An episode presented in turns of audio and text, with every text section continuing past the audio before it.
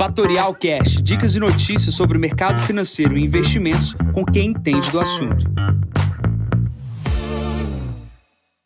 Bom dia, Jansen Costa, assessor de investimentos da Fatorial. Vamos para mais visão de mercado. Hoje o número 441. Hoje é dia 27 de janeiro, 6 e 25 da manhã.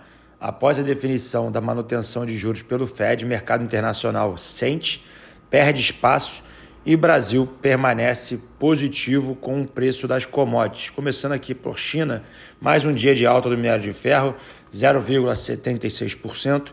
Poucas informações vindas do país, apenas essa para trazer aqui para vocês na parte da manhã.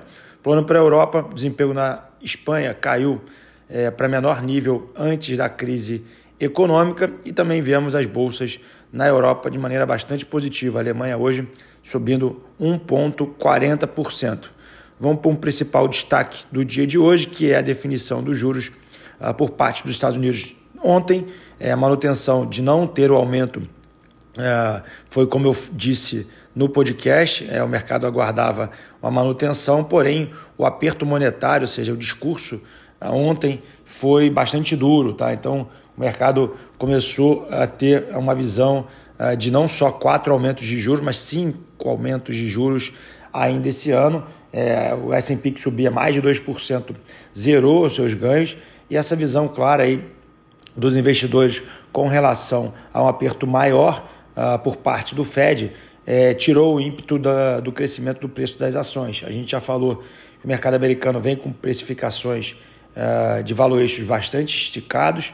É, obviamente não sou eu que estou dizendo isso, é, os números mostram isso e muitos estão encontrando nessas quedas oportunidades de compra, porém a grande maioria está se defendendo e vendendo suas participações. Com isso, a volatilidade segue em elevação. Tá? O que a gente vê com esse movimento de alta de juros, sim, é uma, um fortalecimento do dólar, porém, contra o real, a gente vê um conforto, é um pouco parte maior na diferença de juros que a gente tem imprimindo é, entre os dois países. Tá? Então, isso dá um conforto para o dólar. O dólar tem se mantido bastante estável é, frente à moeda é, do real. Tá? Obviamente, a gente está extremamente desvalorizado frente aos últimos movimentos que a gente teve.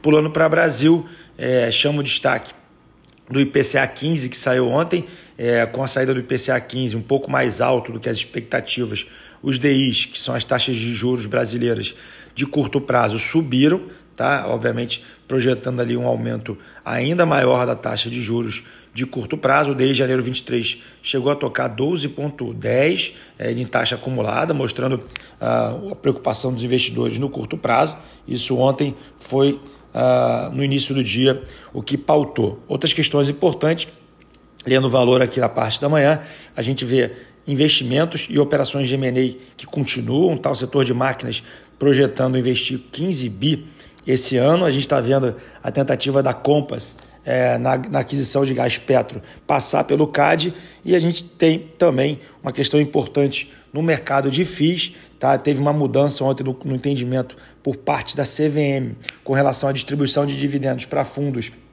que detém, uh, que não detém lucros contábeis.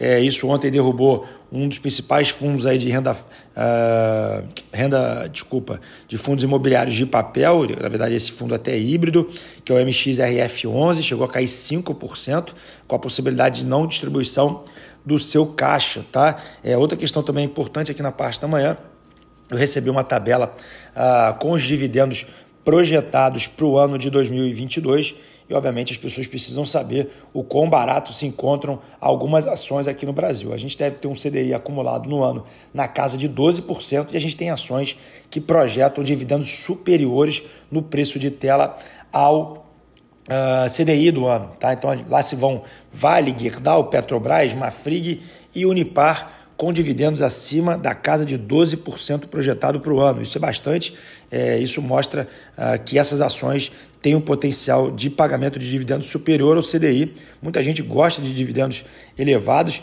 fica aí alerta. Quem não tiver essa tabelinha, acessa aqui do nosso grupo uh, exclusivo, tanto do Telegram, tanto quanto do WhatsApp, tá? E manda esse áudio, esse podcast para o seu amigo que não entendeu isso ainda. Na agenda de hoje, a gente tem Uh, nessa quinta-feira, poucos dados novos, só temos aqui uma possível aumento de elevação de volatilidade às 10h30 da manhã, onde será divulgado o PIB do quarto TRI dos Estados Unidos. Tá? A expectativa é de um crescimento maior desde 1984, tá? mostrando que a economia americana está pujante. Olhando aqui para o momento, a cotação, S&P opera com 4.334 pontos, praticamente estável, ah, o VIX na casa dos 28 pontos e o petróleo 89,66 dólares o tipo do barril do tipo Brent. Bom, eu vou ficando por aqui, desejando a todos uma ótima quinta-feira. Encontro vocês amanhã para mais um podcast da Fatorial. Bom dia a todos,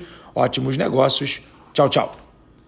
E esse foi mais um Fatorial Cash. Para mais novidades e dicas sobre o mercado financeiro e investimentos, siga a Fatorial no Instagram, @fatorialinvest.